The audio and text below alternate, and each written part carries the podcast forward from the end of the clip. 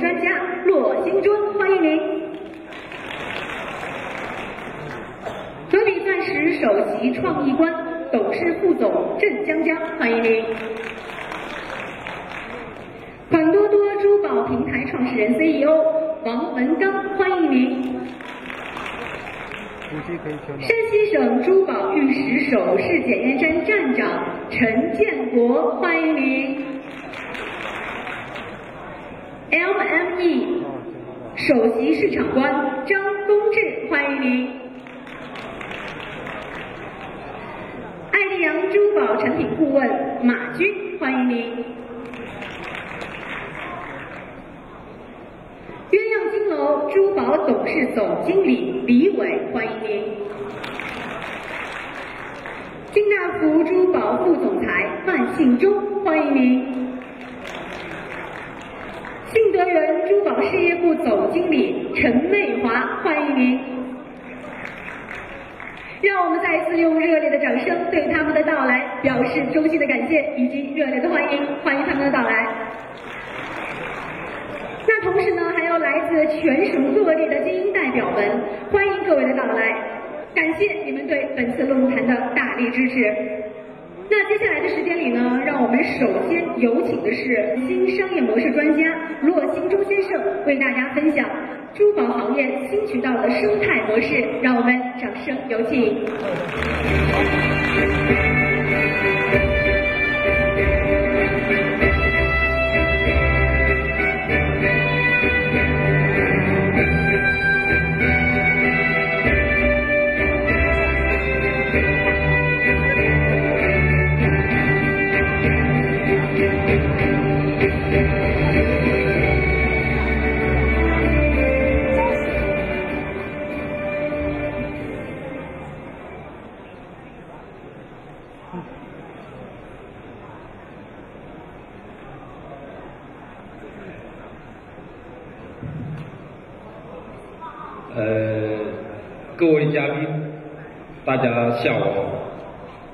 很荣幸今天在这里跟大家共聚一堂啊。呃，在座的各位都是这个行业的精英。我在其他的行业的时候，在讲课的时候经常说，珠宝行业是让所有的行业羡慕的一个行业。为什么呢？因为这个行业太富有啊。全是大咖，所有的资本资源全在这个行业被什么被占有啊！所以我今天呢，想聊一个话题，叫做珠宝行业的新时代和这个行业的新渠道模式。呃，我今天呢，想从这三点来谈谈我的观点。第一个呢，就是珠宝行业。我个人认为的当下的这个状态是什么样子的？那么从这种状态呀，让我们去看看这个行业到底存在着什么样的本质。换一句话说，是否从这里能找出一些商机？那么第三个呢？从这种行业的本质的角度啊，看看。未来这个行业的发展呢，会是什么样子的啊？那么第一个了，我们来看看这个行业到底是怎么样的。我个人觉得，啊，这个行业呀，有第一个现象，呃，可能大家看，不会吧？行业品牌附加值不高，啊啊，我个人是这么认为的。为什么会觉得这个行业的品牌附加值不高呢？你看看啊，我们今天不知道有多少人买的那种奢侈包啊，像 LV 啊、什么 GUCCI 啊，多不多啊？应该很多啊。你看，同样是一个在别的行业里面，一个 LV 的包能卖到几万块钱，可是普通的皮质的包呢，可能几百块钱的都有。那么在其他行业里面呢？这种围绕着某一品牌的这种附加值的，同样的材质、同样的原材料，但是就是能卖出什么呀？不同的价格。但是在珠宝行业，大家都知道，好像没有这种现象，对不对？其实你会发现一个问题，就是什么？就是所有的品牌，他们在品牌的本质上，似乎看不到他们的附加值。换一句话说，每个人在自己的产品的这种设计和这种运营的过程中啊，产品本身本身没有太大的差距之外，产品的品牌附加值在这个行业，我个人觉得。好像体现的不太鲜明啊。那么这是第一个，就是品牌的附加值不高。那么第二个呢，就是品牌的竞争的严重的同质化。换一句话说，大家也会觉得好像其他行业也是这样啊。是否，比如说我们看到的，比如说服装行业，似乎竞争也非常的激烈啊。但是呢，他们的竞争却具有这种什么呀？具有这种差异化。我想说的意思是，珠宝行业的这种品牌的竞争同质化，只是他们品牌都属于同一类型的竞争，啊，同一类型的竞争。那么这是第二个观点啊。那么第三个观点呢，就是这个行业仍然处于这种。原材料竞争的这个时代，什么意思啊？这个行业的定价权和整个的定价标准呢，仍然是围绕着原材料来进行的。你比如说，其他行业就不是。那么服装行业，特别是我不说服装行业啊，说一下这个化妆品行业。化妆品行业，我们知道一个香水儿。一个香水的它的原材料成本，你们知道是多少吗？不到它整个成本的百分之三。换一句话说，我们在市场上买到的一千块钱的香水，它的原材料成本才多少钱呢？三十块钱，对，太恐怖了。这就说明一个什么现象啊？原来其他的行业早就不再卖原材料，但是珠宝行业呢？还是在卖，我个人定义为它仍然是在卖原材料。有人说，财宝这一类的不是啊，比如说像翡翠这一类的，有的能卖到几万，有的就卖几百，好像也有很大的差距啊，对不对？其实它还是什么呀？它的定价是靠什么来定价的？还是原材料，并不是品牌附加值。所以你这么一看，发现哦。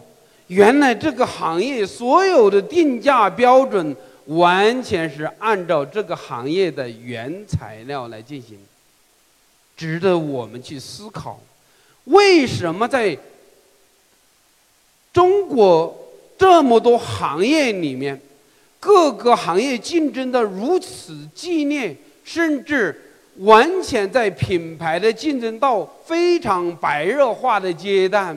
珠宝行业居然还是处在这种状态呢？那换一句话来说，这种现象在我们过去三十年内都司空见惯，是否能让我们引起一些思考呢？换一句话说，这是否意味着我们的？商机来了呢，其实我想提出最后这个结论，我想引导的是说，我们的商机来了，嗯，只是我们如何去把握。当我们真正的意识到这一点，其实珠宝行业真正是完全超越其他行业的这种爆发力，啊。这是我想讲的第一个关于珠宝行业的现状。那么我再讲一讲，那当我们知道了这种现状，是否能找到某些本质？啊，我只是在尝试着这么去思考。我想啊，来讲一讲，先借鉴一下其他行业。为什么呢？因为珠宝行业呀。我们来看一下它的客户群体呀，基本上是还是大部分围绕着什么？女性居多。那既然这样的一种状况，它仍然是属于一个什么呀？消费品。那么从这两点我们来看一看，可以跟它对比的其他的两个有相似属性的行业。那么第一个行业呢，我想讲的是服装行业。哎，刚才其实讲到了啊。服装行业刚才我已经谈到了，他们已经不再是在什么呀？原材料上竞争。服装行业不再是在简单的同一品牌的品类上竞争，而服装行业在今天这种饱和状态呀，其实服装行业是整个这个世界上最大的一个行业。那为什么仍然存在着那么多的空间？它的本质到底是什么？比如说。我们现在的以女性为主的我们的每一个女同胞，我估计，不要说每个星期，估计每个月都要去买一件衣服，为什么？因为我们从来都觉得每个月买一件衣服是一张是一件多么正常的事，但是呢？有没有人说我们每个月不要说每个月吧，每半年去买一个钻石，或者说买一个项链呢？我觉得这种人都很少。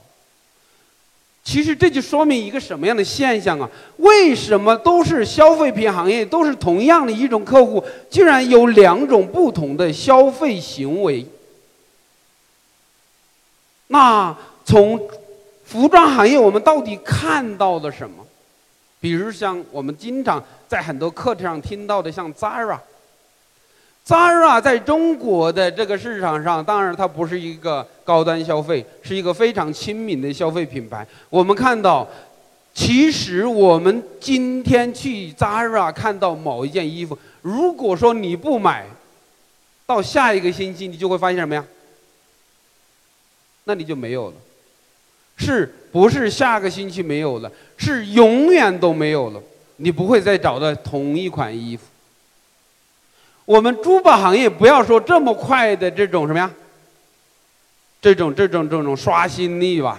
但是，为什么同样是一种大众消费品，却做不到这样，而服装行业能够做到如此的快速的去？刷新市场，就是因为他们抓住了消费者骨子里的那种本质的需求，啊，他们抓住了这种人类在这个社会上以群体聚居的这种人性的本质，每个人都在面临着自己到底是否在这个社会中扮演的地位和角色的这种重要性。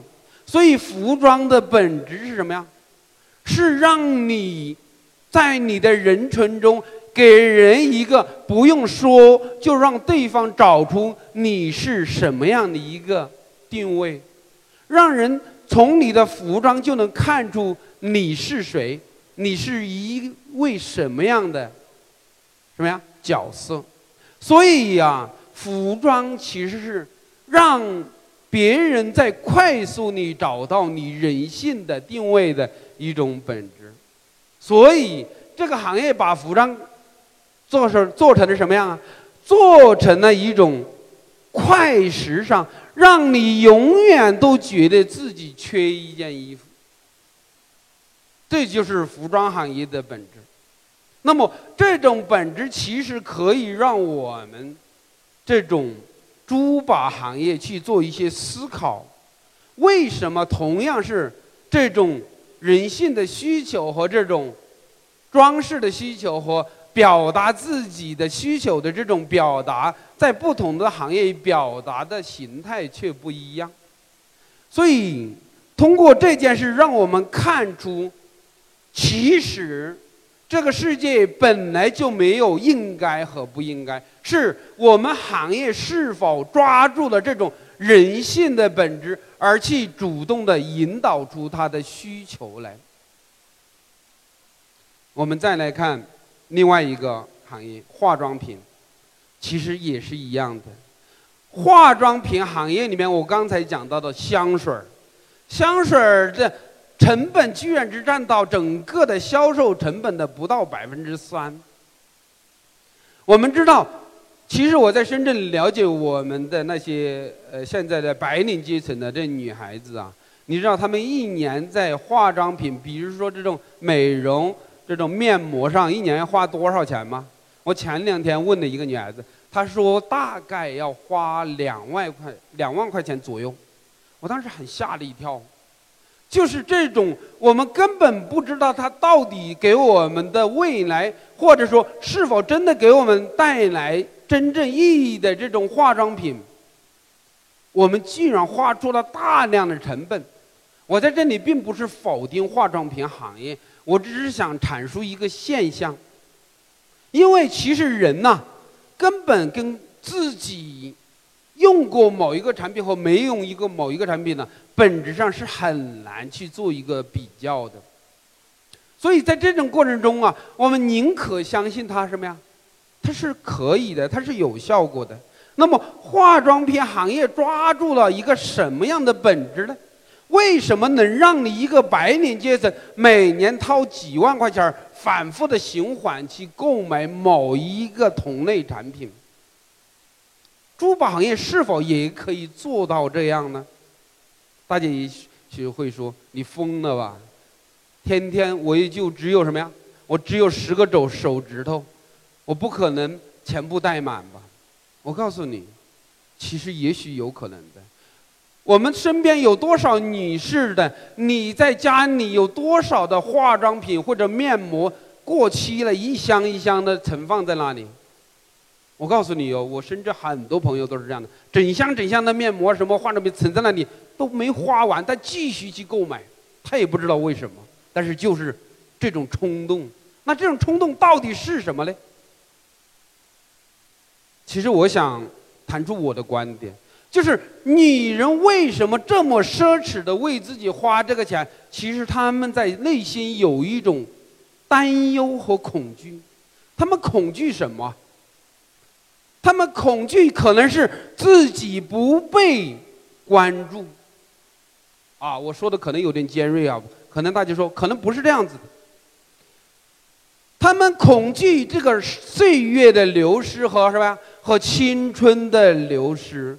他们恐惧自己的男朋友或者自己的老公对自己不够关注，或者不够永远的关注，所以他们总觉得也许这个东西能让我的另一半，或者说整个社会，或者说我的闺蜜能关注我，能永远在他们心目中我是最美的、最漂亮的。其实仅此一点就足够让你什么呀？无条件的被化妆品这个行业所裹挟，你没有办法逃离。原因很简单，你逃离了，你的闺蜜们没逃离。你不去干这个事儿，他们在干这个事儿。所以我们发现，原来这个社会有一种无形的手在什么呀？在绑架的我们，就是。我们也不知道未来会发生什么，但是我知道，我必须这么去做，因为我怕失去被这个社会的关注和我在人群中被关注的这种作用力。所以，这样的一种市场行为，让我们无条件的接受了这么一个行业的现象，啊。那么，其实通过这个，我又在那思考，就是我发现珠宝行业的现在的行业本质，居然是，只是在解决信任，什么意思啊？我们看看每一个大品牌，品珠宝行业品牌的产生的理由，你们知道是什么吗？我告诉你啊，比如说，我们来追溯一下，买黄金是怎么买的。在三十年前，为什么会买黄金啊？我举个例子，我们来说，我要结婚了。那么家里说，那结婚呢就得有个什么呀？有个信物啊，那买一个黄金戒指吧，对不对？那好，买个黄金戒指，关键大家都知道，黄金这个东西很贵重啊，去哪儿买才是真的？发现不知道去哪儿买才是真的哦。突然这个行业有人发现，原来水是真的，水是假的，才是这个行业买卖之中最关键的一件事。有人说，我的才是真的。所以他在什么呀？他用他的信任背书和他的不但让消费者体验的过程中，让大家都感知到他是真的，他的可以信任。所以就有了什么呀？有了那些黄金的所谓的品牌，啊，周什么福、金什么福啊，等等等等的都出来了。为什么？因为说明什么？说明他的是真的。其实你发现了没有？他所有的拥有的这种产品，在那些没有品牌的企业和公司里面，是否存样有同样存在着？存在着。也就是说，你想找的这个产品，在其他的品牌商里面都有，并不是没有。但为什么你硬要去那一家买呢？因为那里意味着信任。意味着在那里一定不会有假的，我告诉你哦，仅此而已。所以你会发现没有，并没有哪一个品牌的黄金说一定比那个某个县级城市的黄金卖到高出一倍或者两倍。这就是我刚才前面提到的，为什么没有品牌附加值呢？因为它解决的本来就是一个信任问题，根本不需要附加值。那么第二个呢？第二个其实解决就是风险，也就是说，当信任的背后其实就是什么呀？就是我买了之后，虽然我有，我永远这辈子都不会拿去什么呀兑现或者换成其他银，但是我至少知道这件事对于我来讲不会有损失，它不会有风险。那最终呢，更重要的是什么呀？它还能给我保值。原来这个行业就是在这种基础上慢慢形成，从黄金到 K 金到钻石到翡翠到什么呀？到所有的东西都是这么形成的。我告诉你哦，我个人觉得这个行业仍然处在这种行业本质上面，仍然是解决这几件事，并没有解决到我刚才说到的其他两个行业解决的不一样的本质，它没有抓住人性。这个行业没有抓住人性的需求啊，形成某种刚需啊，就是因为这个行业太优秀了，这个行业太有它的优越性了，它在这种情况下，它形成了完全属于自己的一个什么呀？一种世界，一种世界观，所以所有的消费者都认同。所以，所有的消费者也觉得一辈子买一个戒指就够了，一辈子有男朋友或者什么呀，老公送一个项链或者什么就够了，好像不需要太多。为什么这个行业就不需要太多呢？为什么面膜就一定需要那么多呢？为什么服装就可以天天去购买还不够呢？是我们这些品牌商，我们这些行业的引导者，我们认为这是对的。其实我今天就想提出这么一个观念，不见得这是对的。为什么我们就不去思考别的行业为什么它对了呢？所以呀，从这件事上啊，我想提出珠宝行业未来。如果我们跳出这种思维模式，是否存在着一些可能性呢？啊，我我简单的捋一下哈，我觉得珠宝行业可能的六大商机，啊，那哪六大商机啊？啊，我我后面有个定义哈，我觉得这个行业才刚刚开始，我觉得这个行业很。什么呀？很有机会。这个行业虽然我们今天已经做到了非常的辉煌，但是从整个商业和经济的角度来讲，我觉得这个行业才刚刚开始。哇，太多商机了，太多机会了，太原始了。啊，第一个，我觉得消费时代的来临，好像这个词也不陌生。我想说的这个消费时代是，我想让大家认清一种现状：珠宝、黄金这个行业也可以像服装和化妆品一样，让这些人成为一种快消品、时尚消费品、循环消费品和。重复购买的一种可能性，你知道为什么吗？大家说中国经济这么萧条，各个行业都惨得不得了，还哪有钱去买这些东西啊？我告诉你，有的。我给你举一个行业，你就知道。今天，在整个中国最兴旺的行业，你们知道是哪个行业吗？谁能说出来？最火的。你知道是哪个行业吗？啊？我告诉你哦，是餐饮业。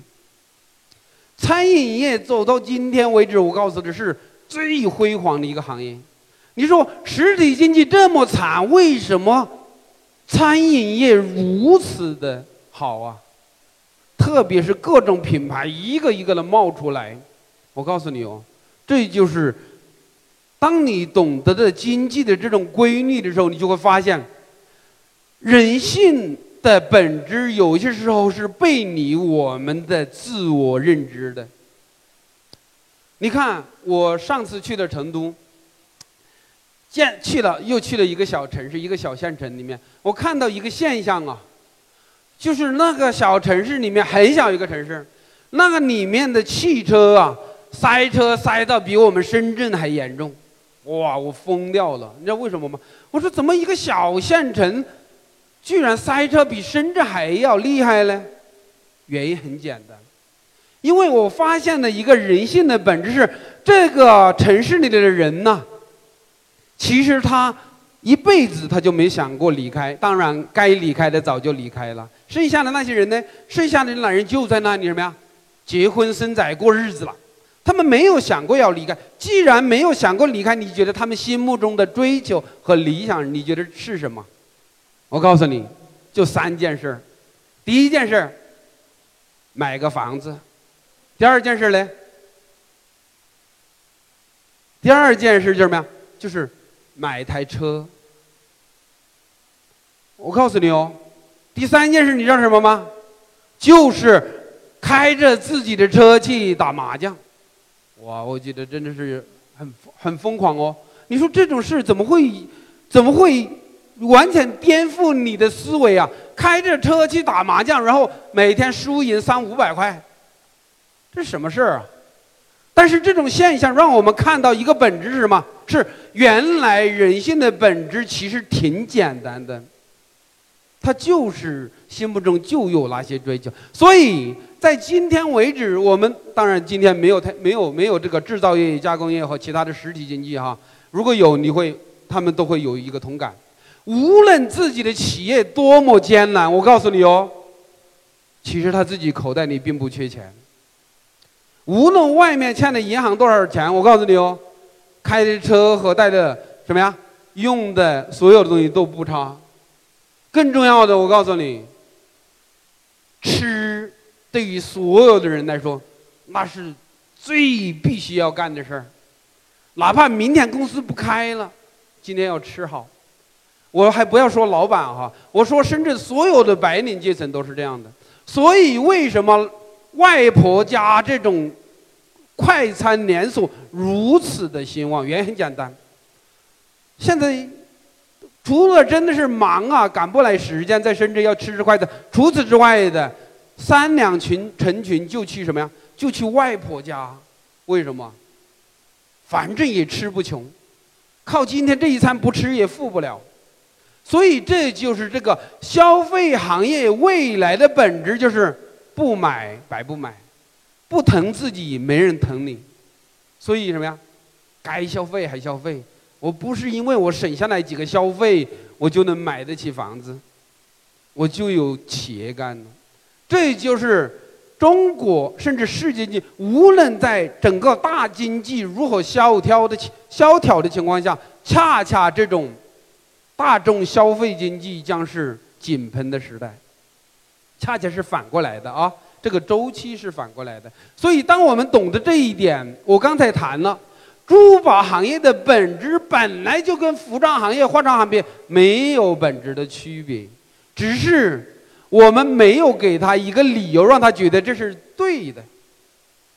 我们没有给他一个理由，觉得一个人每个月应该去买一个戒指或者买个项链是对的，没人告诉他这是对的。我们一直听了，了解那个谁说的？原来钻石什么呀？钻石是很久远的，我的妈呀！这个这一句话把我们都全害了，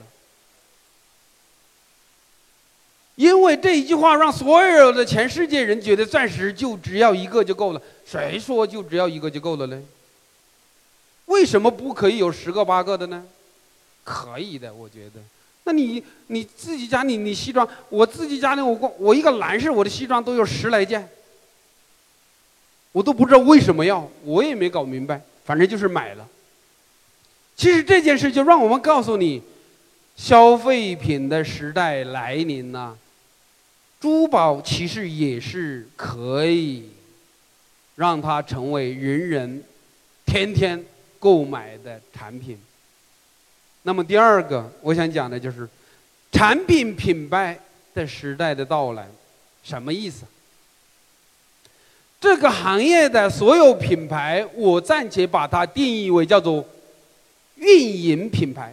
什么叫运营品牌？就是我开了一个店，我里面装的所有的产品，你家有的，我家也有；我家有的，他家也有。我只是告诉大家，我的品牌，你来了，你买的放心；你来了，你想要的都找得到；你来了，别人怎么卖，我也怎么卖，保证不比别人贵。这就是珠宝行业的品牌的现状，所以呀，它叫什么叫运营品牌？什么意思？就像中国移动，中国移动就叫运营品牌，什么意思？买不买随你，反正我就是这么干的，啊，你觉得你想买的就买，你觉得不想买我也没办法。那什么叫做产品品牌啊？产品品牌恰恰跟这个有截然的区别。他讲什么？他讲。我这个产品到底是为什么要让你买？你为什么可以一个月买一个戒指或者一个项链？是因为它是基于产品的角度，让你感觉到每一个产品都是独一无二的。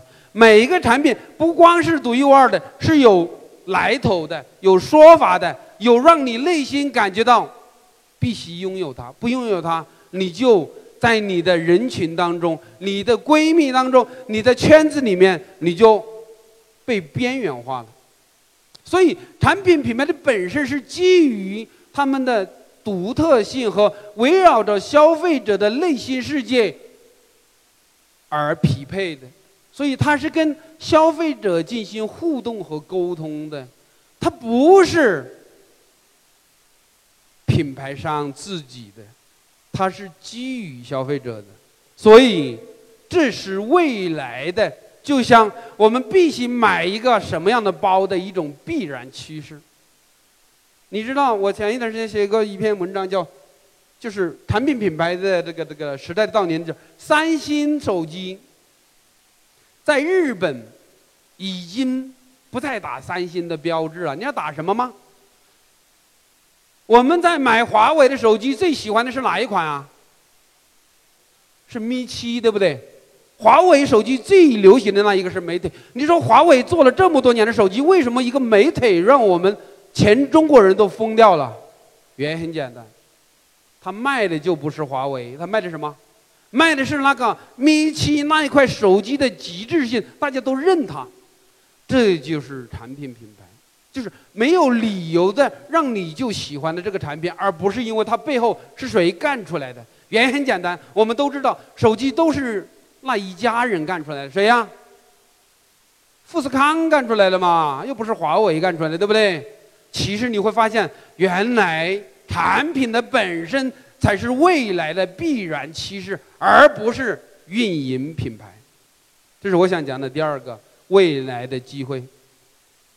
那么第三个未来的机会，就是叫做人群化细分的时代。你看这个行业也是如此的，就是传统。我们现在那基本上啊，当然可能稍微有一点点区区分。我们现在在珠宝城里面有没有说这一个这一节柜台，或者说这一个区是为某些白领阶层做的这个这个这个这个什么呀展区？这一区是为那种老太太做的展区，这种是为那种时常开放的人做的，没有的哦。全部是雷同的哦，只是在产品的本身上做了一些区，没有为人群做细分。那我们来去看一下时装，我们去看一下那种墨那种服装城。你看，我们是，我们是怎么去找服装的？我们不是一个一个的产品去逛的，为什么？消费成本太高的，购买的这种选择成本太高了。怎么才能找到你精准想要的衣服啊？先找什么？先找门头，为什么？因为每一个门头里面意味着对应的是不同的人群定位和不同的人群细分，所以呀，你会发现什么呀？你就能在一个很大的商场里面很快找到你想要买的衣服。现在特别像我们这些男士买衣服，几乎就是两三个店面就能把我们所有的衣服满足。我们这一辈子不会去逛的，就认定的那两个店就去，就直接进去就能找着了。这发现一个什么？发现服装行业竞争比珠宝行业竞争的激烈多了，但是呢，但是他们的人群化细分就做到了非常的极致，而这个行业呢，这个行业还没有开始，这个行业还在什么呀？还在是一个，我个人觉得，说的难听一点，就是个集贸市场。就是个菜市场，只是它的菜比较奢侈，哇，这菜卖的比较贵，没有其他的区别，就是你一个个的选，一个选，而一个的问，然后那个导购员一个一个的解释和一个的引导，哇，累死了。你说看到没有？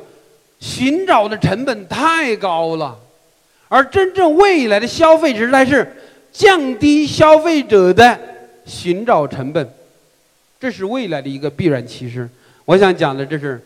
第三个未来的商机，那么第四个呢，叫做场景化时代，什么意思？我们每天在为什么刚才说的服装行业，我们有这么多的衣服啊？为什么？因为你要适合你的不同场所和跟你的不同的朋友一起吃饭或者一起开会，这一起出去玩。你必须什么呀？你要照顾环境，换一句话说，它是用来照顾环境的，所以你必须配配这个什么呀？这个配件儿。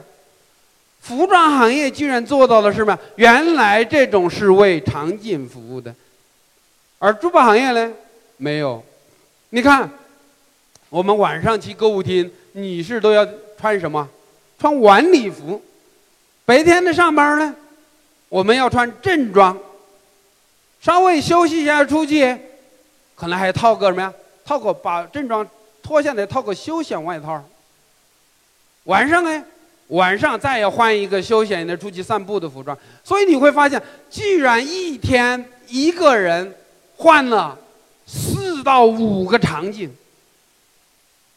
说明什么？说明这个市场有需求。说明什么？说明人性的本质有需求。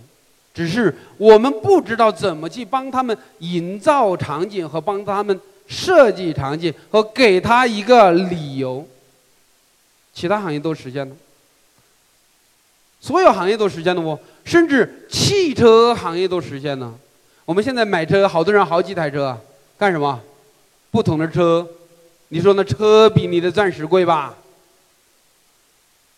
他都舍得买，干嘛一个小时都舍不得嘞？我今天那天我问我们的我的一个大哥哈，我们的林大哥，我说你手上戴的什么表？其实我见过，我发现好多大咖都戴那个表，但是我这个有点孤陋寡闻，我不知道什么表。我说，怎么这么多大咖都戴这个表，这么这么这么这么重？他叫什么名字我忘了，啊，这个记性不好，年龄有点大。但是我知道，他说居然是几十万买的，我的妈呀！你说一块表让他几十万买的，那能不能说？让自己的太太也会这样买什么呀？每一个每个月一个钻石，每个月一个项链，每个月一个黄金，每玩儿嘛，有什么关系？它本来就是个消费品，你要记得，它本来就是个消费品，只是我们没有让它成为快速消费品和重复消费品。你知不知道这多可悲啊？我们本来是有这个需求的，可是我们居然没有满足。其实我自己，你看我都没有戒指的，我我经常很想，我能不能戴个戒指的？我挺想戴的，我告诉你，可是我就没有找到哪个戒指适合我，和我到底应该戴个什么样的戒指，才让我觉得让别人觉得是对的。我怕我戴上的人觉得说，你这个感觉好像不冷不累，你啥意思啊？戴成这样了，你到底是什么角色、什么身份呢？你明白没有？既然这件事让我纠结了很久，到今天还没有，没有人给我一个理由说你应该戴一个什么样的戒指。你们都是这个行业的专家，谁告诉我我应该戴一个什么样的戒指？可能你们都不知道，因为你们从来就没想过。这就是这个行业的为什么如此原始的一种现状。那么第五个。第五个，我想讲的是，就是产品的价值的重新定义。我刚才说的这个目的，就是想告诉你，就是我们整个珠宝行业的今天，完全是叫什么呀？叫做跟随战略。什么意思啊？国外是怎么干的，我们也怎么干。国外的出了一个什么样的画面，我们也出那样的画面。国外出了一个什么呀？钻石什么呀？很久远，一颗永流传。我们也学着他把那个词儿变一变，也这么干，甚至连变都不变就直接用了。你看到没有？就是这一句话害了整个行业，就让所有的人一辈子只买一次啊！你要不要命？中国多大的市场啊？说明什么？说明原来一句话原来是可以颠覆一个行业，是能改变一种消费习惯。一句话是可以改变一个什么？市场的，为什么别人做到了，我们做不到呢？其实是可以做到的。所以我想说的意思，能不能通过场景化的细分，通过人性化的细分，通过这个产品的这种产品品牌的模式，能去找到一种对珠宝行业重新。细分的定义，我觉得是可以的。比如说，能不能我们过生日，朋友之间，男人跟男人之间，我们现在你看送礼啊，是件很痛苦的事儿啊。为什么？不知道送什么好。送烟，你看送酒，还送什么？送个包，送个手机，你看都是送这些无聊的东西。能不能送个一辈子都能刻骨铭心的东西，永远贴在你身上的东西啊？如果你做大客户营销的人，你能送你一个东西，让他天天带着你，你是不是很成功啊？为什么珠宝这么有特殊价值的东西，就不能天天让我的大客户一看到我手上的那个戒指就想到谁送的？哇，这个人才是我的最好的兄弟，然后这个客户要照顾他。二十年前我在研究手机的时候，你知道吗？就是玩黑客。我当时拿到了亚太地区的第六名，你知道吗？我得到一个什么东西吗？得到了总部寄给我的一个奖品，大家猜猜是什么？我告诉你，一枚戒指。你知道那枚戒指叫什么吗？叫做权戒，就戴在大拇指上的，意味着就是你戴着这个大拇指，就意味着你就是这个领域的老大。哇！我当时戴的那个，你知道是什么做的吗？连银子都不是，就铜都不是，就是那种铁那个什么，啊，就是那种不锈钢那种做的。权戒啊，我告诉你，在我心目中，到今天为止，没有任何的东西比它更值钱。权力的象征，权界。人家做到了，说明什么呀？说明是一个理念就能颠覆一个时代，一个表达方式符合消费者内心的这种契合的人性的，就能找到一个市场。所以我想说的意思，产品价值是可以重新定义的，真的可以。好，第六个。反 O to 模式，我想提出什么叫反 O to 模式？这个行业很早就开始来做什么呀？做 O to O 模式，做线上交易。其实那时候我告诉你，很早我就不看好，因为我知道不会成功的。不成功的本质原因，他忘了人性的本质。说明一个现象什么？就是你抓住了人性的本质，你就能找到未来。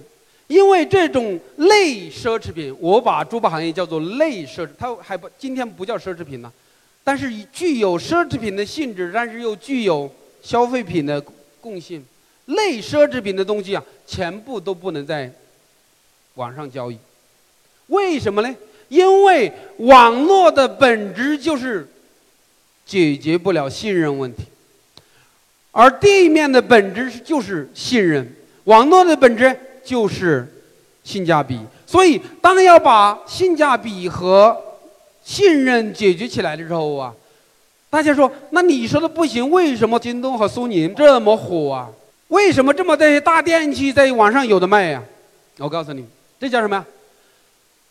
在互联网上可以形成交易的产品。有一类，就是什么？就是标准化的产品在网上可以卖。什么叫做标准化的产品？比如说联想的幺零零，比如说 S，呃，四十二寸的电视机，这叫标准化的。什么意思啊？因为你在商场里面看得到的，网上呢也能看得到的。就是这种标准化的产品呢，它解决了网络的信任问题，就是它假不了。为什么呢？因为下面有对比，所以。标准化的产品在互联网上是可以的，不是标准化的东西，其实在网上是不可以的。那你说，大家说，那淘宝怎么可以啊？淘宝你知道存在的本质是什么吗？淘宝的本质，所以它是牺牲你的风险，让你得到你的性价比。什么叫牺牲你的风险呢？意思是说，你买到假的，你可以去退换。这个叫什么？这叫做风险，麻烦一点嘛。但是什么呀？麻烦一点算了，反正我能拿得到什么呀？便宜的东西。有的一个货可能要换了四次才能最后得到你想要的，但是没关系，牺牲一点我的这什么呀？时间成本，仅此而已。所以呀，我提出，珠宝行业呀，要想真的做 O to 模式，就叫做反 O to 模式。什么叫反 O to O 模式？就是。线上体验，线下交易，什么意思啊？哎，传统的 O to 模式不都是线下体验，体验完了之后在网上去买吗？珠宝行业不是的，反过来的。为什么要反过来呢？因为你们发现一个现象没有？我举个例子给你们。我们去珠宝店里面买珠宝的时候，我们看看那些客户都是什么样子的。其实他很小心翼翼的在逛，你引导一下吧，有些客人就走了。为什么？因为它还是个类奢侈品的产品，什么意思啊？毕竟还那么贵，它不是说买错了就买错了，明天再买一个，不可以的。毕竟还是贵的，所以他买每一个产品都是很谨慎的。既然很谨慎，其实，在你的展厅和你的消费空间里面，它是没有真正的、完全、充分的去思考哪一个是对的，是什么？是被引导的买了货，或者说。算了，就他了，买了就行了。你会发现一个问题什么呀？体验不到位呀。